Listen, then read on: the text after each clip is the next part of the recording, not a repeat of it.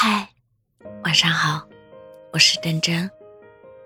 或许就是你从来没有想过，你活到这个岁数，居然能遇到一个这么喜欢的人。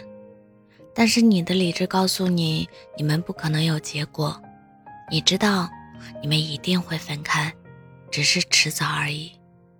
你也很清楚，你们俩不能就这么纠缠下去了。再爱下去，两个人都给耽误了。但你就是不舍得，就算说分手的那个人明明是你，但是站在原地没日没夜等他回头的那个人，还是你。我知道你在想什么，你在害怕，你在怕他回头，但是你更害怕他不回头，你怕自己好不容易下定决心要走。但是，只要他伸手，你还是会一次一次的跟他走。所有的事，你都明白，但是你一点办法都没有。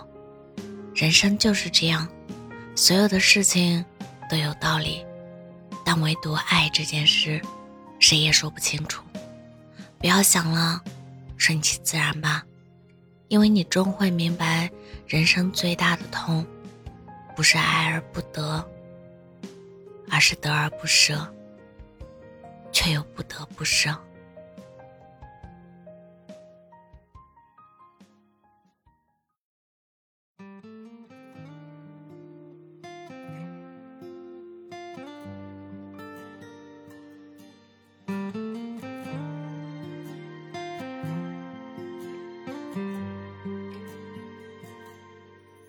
最熟悉的声音，已经快要忘记逝去的回忆中的你。忽然手机提醒，让我早点休息，竟然比你对我更关心。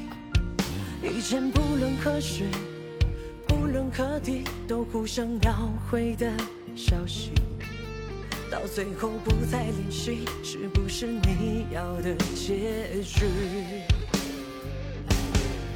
你还要经历多少不爱你的人，才明白我是那个最爱你的人？你只是陪我一程，忘了你是不是要用一生？为什么爱上一个不爱我的人，到最后我竟然要对